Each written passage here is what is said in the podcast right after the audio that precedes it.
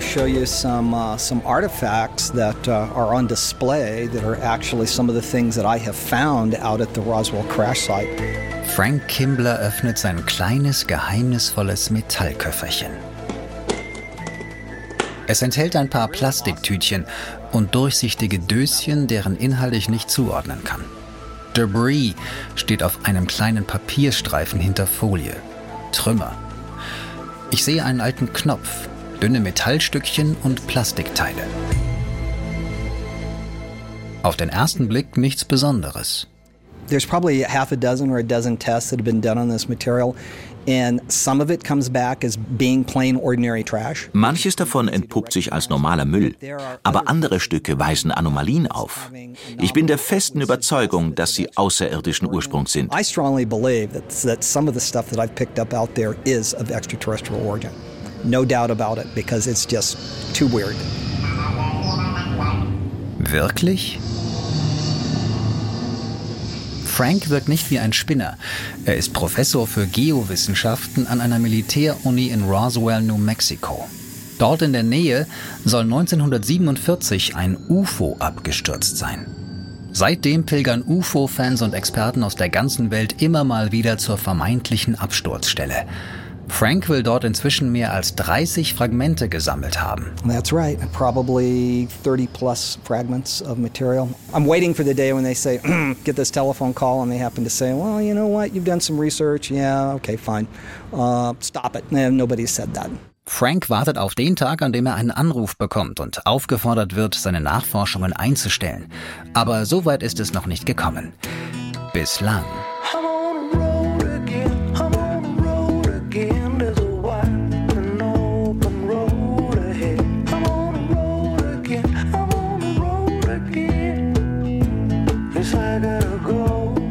Ich bin Dirk Rohrbach. Willkommen zur zweiten Staffel 50 States. Eine Entdeckungsreise durch Amerika.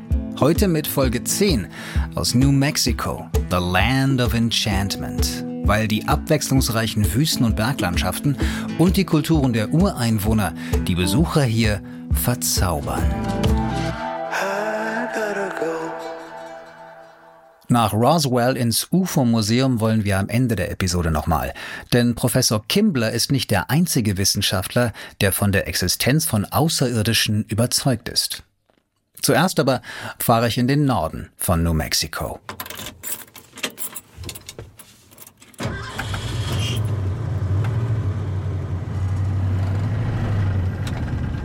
500 Meilen sind es von Sedona, Arizona, meiner letzten Station, bis Taos, New Mexico.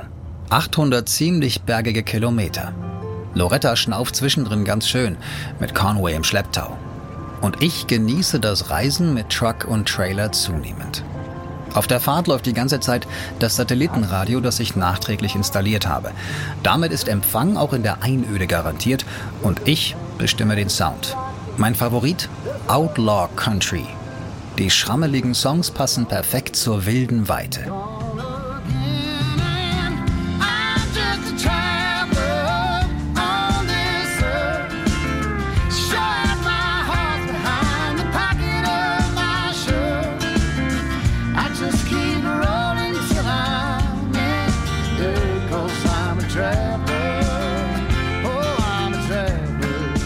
Stundenlang fliegt die Landschaft an uns vorbei.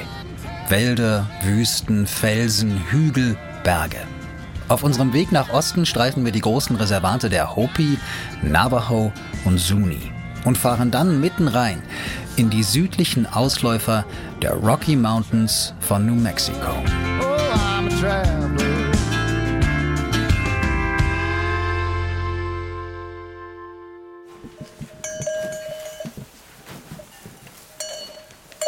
This is Santos, my Lama, and he is the one who guards das ist Santos, mein Lama. Er hütet die Ziegen und Schafe. Wenn es Anzeichen von Gefahr gibt, macht er diesen interessanten Laut.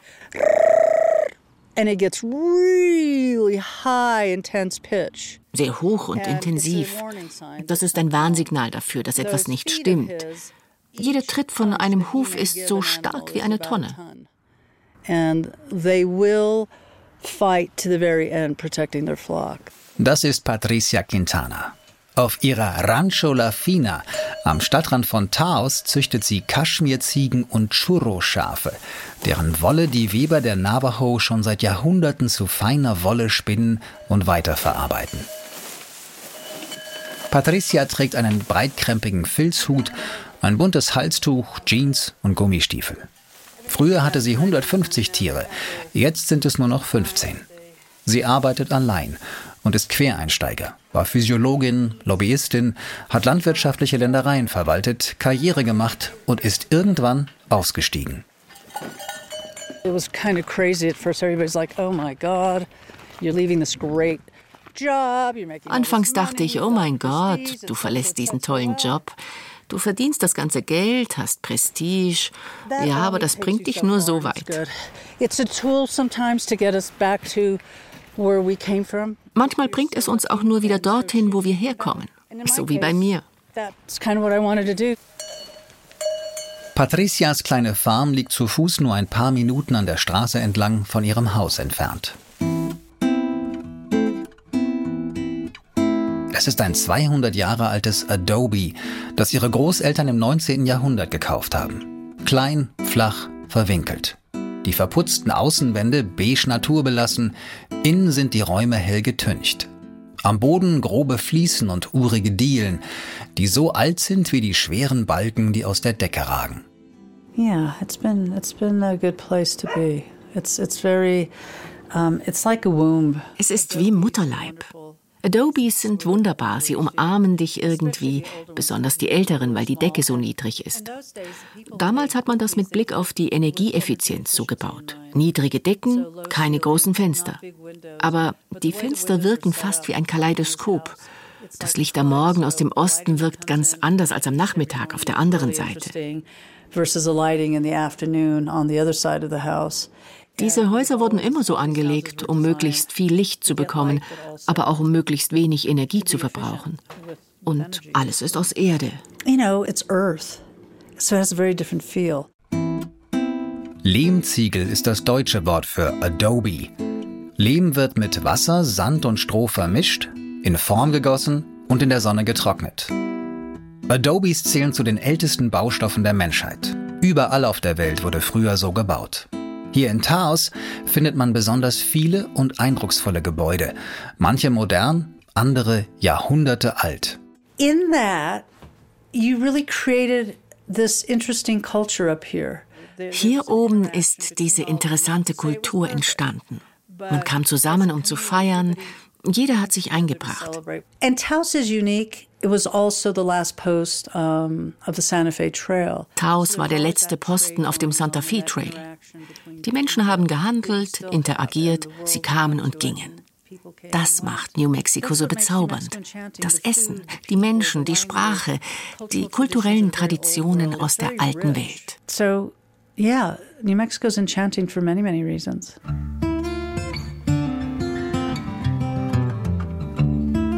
Am Stadtrand des heutigen Taos liegt auch ein Weltkulturerbe, das älteste und spektakulärste Adobe-Dorf der USA, Taos Pueblo. Seit tausend Jahren leben Menschen in den Gebäudekomplexen, länger als in jeder anderen Siedlung des amerikanischen Kontinents. Die Wohnanlage ist verschachtelt, mehrstöckig, mit kleinen Fenstern und Türen, deren Holzrahmen türkis bemalt sind. Ein leuchtender Kontrast zum beigebraun der Wände, die in der untergehenden Sonne rostrot strahlen. Aus den Flachdächern durchstoßen Balken die Mauern. Rund 150 Menschen leben in Taos Pueblo, noch immer auf meist traditionelle Weise. Seit Urzeiten gehört das Land hier den Pueblo-Indianern. Yes, this is my home. This is where I've lived since the early 70s. I came here with my mother. Ich bin mit meiner Mutter hierher gekommen, um einen Hollywood-Schauspieler namens Dennis Hopper zu besuchen. Hollywood icon actor named Dennis Hopper. Er hat Easy Rider in Taos gedreht und ist anschließend hierher gezogen.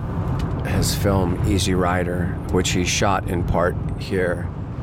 Das ist Robbie Romero, Apache, Musiker, Aktivist und Rockstar. Zu seiner Musik kommen wir gleich noch. Aber Robbie hat auch so jede Menge Charisma und sieht ziemlich cool aus. Er trägt Jeans, schwarze Wildlederboots, einen schlichten schwarzen Pulli, eine stylische schwarze Baskenmütze, Halskette mit kleinen türkisfarbenen Glasperlen und eine dunkle Sonnenbrille. Seine langen grauen Haare sind zu einem Zopf gebunden. Robbies Mutter, Rita Rogers, war in den 60ern in Hollywood bei MGM unter Vertrag und tanzte in Elvis Presley-Filmen. So lernte sie wohl auch Dennis Hopper kennen. Die beiden wurden Freunde. Rita sollte eine Hauptrolle in seinem nächsten Film bekommen. Sie packte also ihren jungen Sohn Anfang der 70er ins Auto und fuhr nach Taos, zum Haus von Dennis Hopper. He called it the Mud Palace. Er nannte es den Mud Palace. Ein wunderschönes Adobe-Haus. I was 11 years old. Ich war elf Jahre alt und es gab hier so viele unglaubliche Künstler. Dennis, Musiker, Sänger, Schauspieler, Schriftsteller, Maler, Bildhauer und Dichter. Just many, many incredible. Viele große Künstler der damaligen Zeit, die in den 70er Jahren im Mud Palace rumhingen. Und ich sagte zu meiner Mutter, ich gehe nirgendwo hin. Ich bleibe hier bei Dennis. Dennis said, yeah, he can stay. And so I did.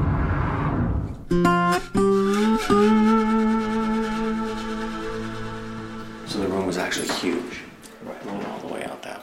Robbie führt mich durch den Mud Palace, der heute eine der größten Sehenswürdigkeiten von Taos ist. Nicht nur wegen Dennis Hopper. Die Geschichte des Mud Palace beginnt vor gut 100 Jahren, als die New Yorker High Society Lady Mabel Dodge Stern hierher nach Taos zog. Später heiratete sie den Pueblo-Indianer Tony Lujan, der das Haus erweiterte. Es wurde zum Treffpunkt für einflussreiche Künstler und zur Keimzelle der Künstlerszene, für die Taos heute so bekannt ist. Auch Robbie Romero hat in diesem Umfeld seine Berufung als Musiker gefunden. The whole inspiration to weave traditional Pueblo drums and flutes with contemporary instruments. Die Idee, traditionelle Pueblo-Trommeln und Flöten mit zeitgenössischen Instrumenten und Musik zu vermischen, ist hier entstanden. Das hat meine Musik sehr beeinflusst. Die kraftvollste Musik ist die der Pueblos, der Apachen und der Dene, die hier leben. Und wenn man das mit moderner Musik verschmilzt, bekommt man diesen alternativen Mix. I call it native rock music. And that's what I do. There's a heartbeat louder than thunder. Revolution is in the air.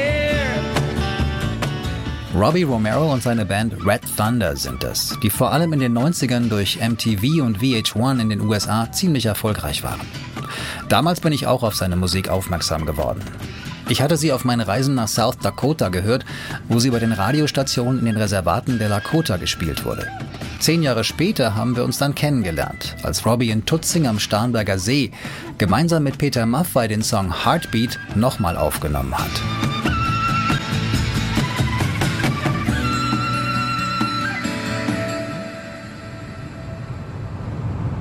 Robbie will mir das Land seiner Vorfahren zeigen. Taos liegt auf über 2000 Meter, in einer Hochebene der Rocky Mountains mit viel Salbeibüschen und nur wenig Bäumen. Am Horizont aber erheben sich die Berge auf bis zu 4000 Meter. Unterhalb der Baumgrenze dort dominieren dichte Nadelwälder. Es ist weites, trockenes Land. Wasser ein kostbares Gut in der ariden Landschaft New Mexikos. Der Streit darum schwelt schon lange, erzählt mir Robbie. Neue, teure Wohnungen sollen bald gebaut werden. Dafür bohrt man gerade am Stadtrand, um das Grundwasser anzuzapfen. Taos ist begehrt, nicht erst seit Julia Roberts hierher gezogen ist. Der Widerstand wächst, auch unter den Ureinwohnern.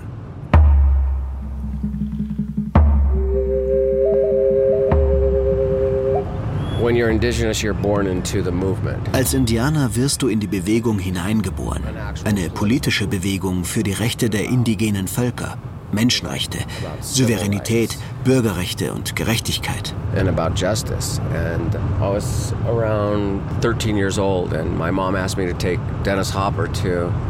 about justice. And I was around 13 years old, and my mom asked me to take Dennis Hopper to an American Indian movement encampment on the Dene Reservation. Als ich ungefähr 13 war, hat meine Mutter mich gebeten, Dennis Hopper zu einem Camp des American Indian Movement im Dene-Reservat zu bringen. Dort traf ich zum ersten Mal die Anführer der Bewegung, Dennis Banks, Russell Means und den spirituellen Führer, Leonard Crow Dog. Leonard Crow Dog there. Die Begegnungen mit den Kriegern des AIM, des American Indian Movement in den 70ern, haben Robbie Romero nachhaltig geprägt. Neben seiner Karriere als Musiker wurde er Aktivist. Die Vereinten Nationen haben ihn zum Botschafter of Youth for the Environment gemacht. Das Thema Umwelt- und Landrechte der Ureinwohner liegen ihm besonders am Herzen. Robbie gründete Native Children's Survival, eine gemeinnützige Organisation, die sich in der ganzen Welt engagiert. Er traf Gorbatschow, Mandela und den Dalai Lama.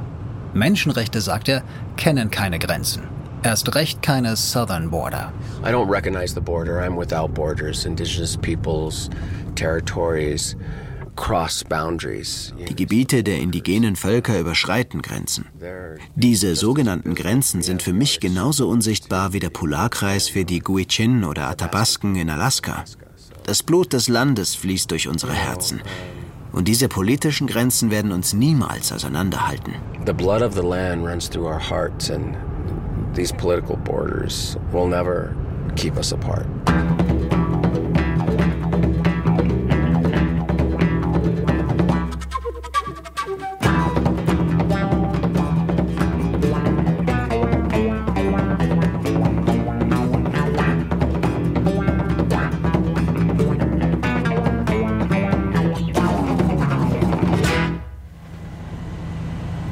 Weiter geht es. Raus aus den Bergen, rein in die Wüste.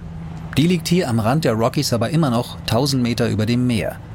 Bäume verschwinden jetzt gänzlich. Nur in der Nähe der Flüsse und um die Stauseen wachsen sie noch. Sonst nichts als karge, felsige Weite, die je nach Sonne, Tageszeit und Zusammensetzung der Gesteinsschichten mal weiß, grau, braun oder rot daherkommt. Ich peile als Tagesziel den Bottomless State Park an, den ältesten Park von New Mexico, im Südosten, am Pecos River. Vor Urzeiten sind hier Kalksteinhöhlen eingestürzt und wurden vom Wasser des Flusses geflutet. Zurück blieben mehrere Kraterseen mitten in der trostlosen Wüste, bis zu 30 Meter tief. In dieser Oase will ich mit Loretta und Conway heute kampieren, denn morgen früh bin ich verabredet in der nahen Stadt.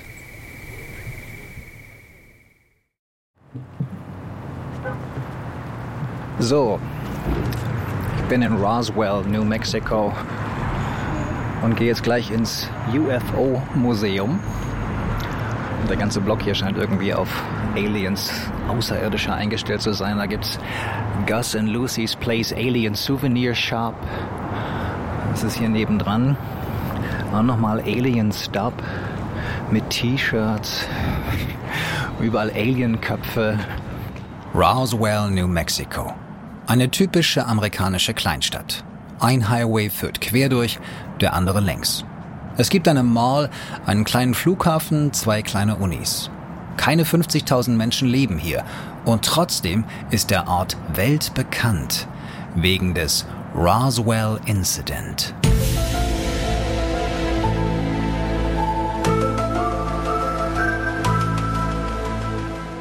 Wir haben ja schon gelernt, dass hier in der Nähe vor 73 Jahren ein UFO mit Aliens an Bord abgestürzt sein soll. Seitdem ranken sich viele Mythen und Theorien um den Vorfall. Offiziell wurde der Absturz einem Wetterballon zugeschrieben. Humbug, sagt Donald Burleson. See, cover-ups get done in a hurry. They get done in haste. Vertuschungen werden immer in Eile erledigt. Präsident Truman bekam zu einer gottlosen Stunde am Morgen einen Anruf. Oh mein Gott, Mr. President, Sie können nicht glauben, was hier draußen in der Wüste von New Mexico passiert ist. Was sollen wir tun? Und er hatte vielleicht 30 Sekunden, um zu überlegen, was er ihnen sagen sollte. I'm sure a generous portion of maybe 30 seconds to figure out, you know, what to tell them to do. Kein Wunder, dass mit der Logik und den Details immer irgendetwas nicht stimmt. Und wir haben dann später alle Zeit der Welt, um diese schlechte Logik aufzudröseln. All the time in the world to untangle that bad logic. Das macht Donald Burleson seit Jahrzehnten schon, obwohl er eigentlich Mathematiker ist und seinen Doktor in englischer Literatur gemacht hat.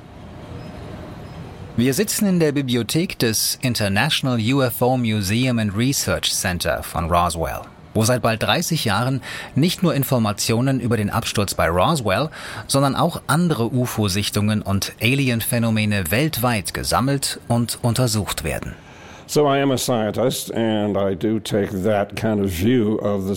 Wir haben einen wissenschaftlichen Ansatz. Im Grunde genommen sind wir alle erstmal Skeptiker. Wir wollen Beweise sehen. Wir hören uns natürlich alle Zeugenaussagen an. Wir stellen Fragen und prüfen die Dinge. Aber im Großen und Ganzen suchen wir nach Beweisen. Es muss wissenschaftlich belegbar sein.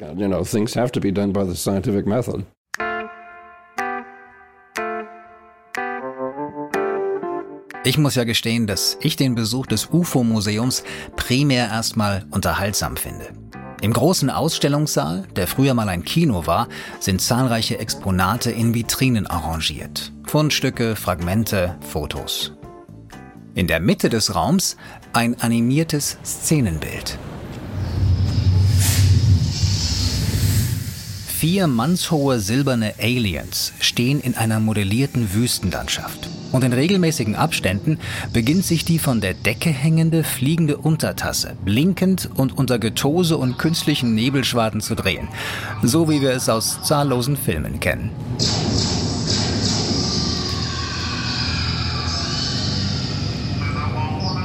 Das wirkt alles lustig und ziemlich albern. Und trotzdem glauben Geowissenschaftler Professor Kimbler vom Anfang der Folge und Mathematiker Burleson fest an die Existenz nicht nur der UFOs, sondern auch der Aliens, deren Leichen die Regierung 1947 nach dem Absturz angeblich hastig beiseite schaffen ließ. Mehr noch, vielleicht sind das gar keine Außerirdischen, sondern Zeitreisende. Given what witnesses said about the bodies that they saw out here, you know, the, at the crash site. Wenn man darüber nachdenkt, was Zeugen über die Leichen sagten, die sie hier draußen gesehen haben, an der Absturzstelle, zwei Arme, zwei Beine, einen Kopf, zwei Augen und einen Mund, eine Schädelhöhle, und sie gingen aufrecht. Das klingt doch alles sehr nach uns, oder? Zumindest gibt es Spekulationen, dass diese Kreaturen vielleicht das sind, in das wir uns gerade entwickeln. Es kann sehr gut sein, dass sie immer wieder zurückkommen, um Oma und Opa zu besuchen. Vielleicht geht es nicht darum, woher sie kommen, sondern von wann. Aliens als Besucher aus der fernen Zukunft unseres eigenen Planeten. Klingt erstmal total abgefahren. Aber je länger ich mit Donald Burleson spreche, desto plausibler wirken die Beweise und Argumente. Well, we have a great deal of uh, witness testimony, of course. Es gibt viele Zeugenaussagen, die wertvoll sind, aber nicht so gut wie zum Beispiel Fotos, die wir zunehmend bekommen. Wir haben aus den 1950er Jahren nur eine Handvoll UFO-Fotos, die wirklich zuverlässig sind.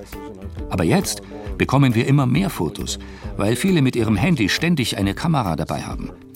Nicht alle davon sind immer hilfreich, aber wir analysieren sie und finden Gemeinsamkeiten. Und so nehmen die Beweise zu. The evidence is mounting. The evidence is mounting.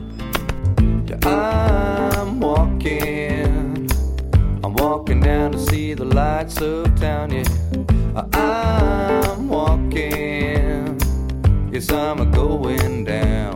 Dass ausgerechnet der Westen Amerikas ein Hotspot für UFO-Sichtungen zu sein scheint, ist für Donald auch nicht verwunderlich. In der spärlich besiedelten Wüste sieht man fliegende Objekte besser. Außerdem gibt es hier Hochsicherheitszonen, in denen immer wieder Geheimprojekte entwickelt werden. Und vielleicht sind die Besucher ja einfach nur neugierig, denkt Frank Kimbler. The West is a hotspot for, for testing areas, so I think that maybe. Wenn Sie aus der Zukunft, aus einer anderen Dimension oder von einem Planeten stammen, interessieren Sie sich wahrscheinlich dafür, was wir für Technologien haben.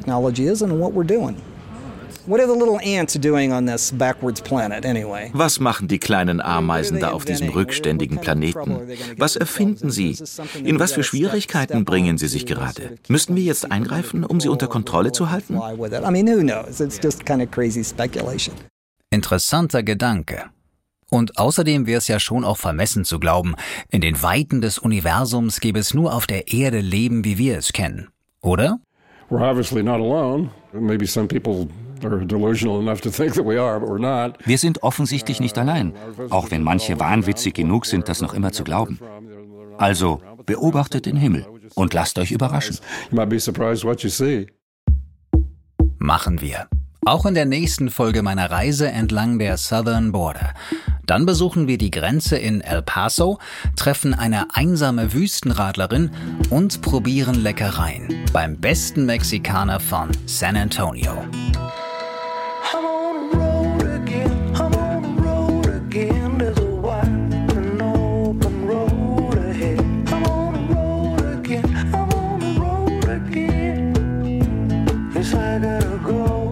Fifty States. Eine Entdeckungsreise durch Amerika ist eine Produktion des Bayerischen Rundfunks 2020 und ein Podcast von Bayern 2. Mit mir, Dirk Rohrbach, und Musik von Smokestack Lightning. Redaktion Till Ottlitz, Produktion Christoph Brandner.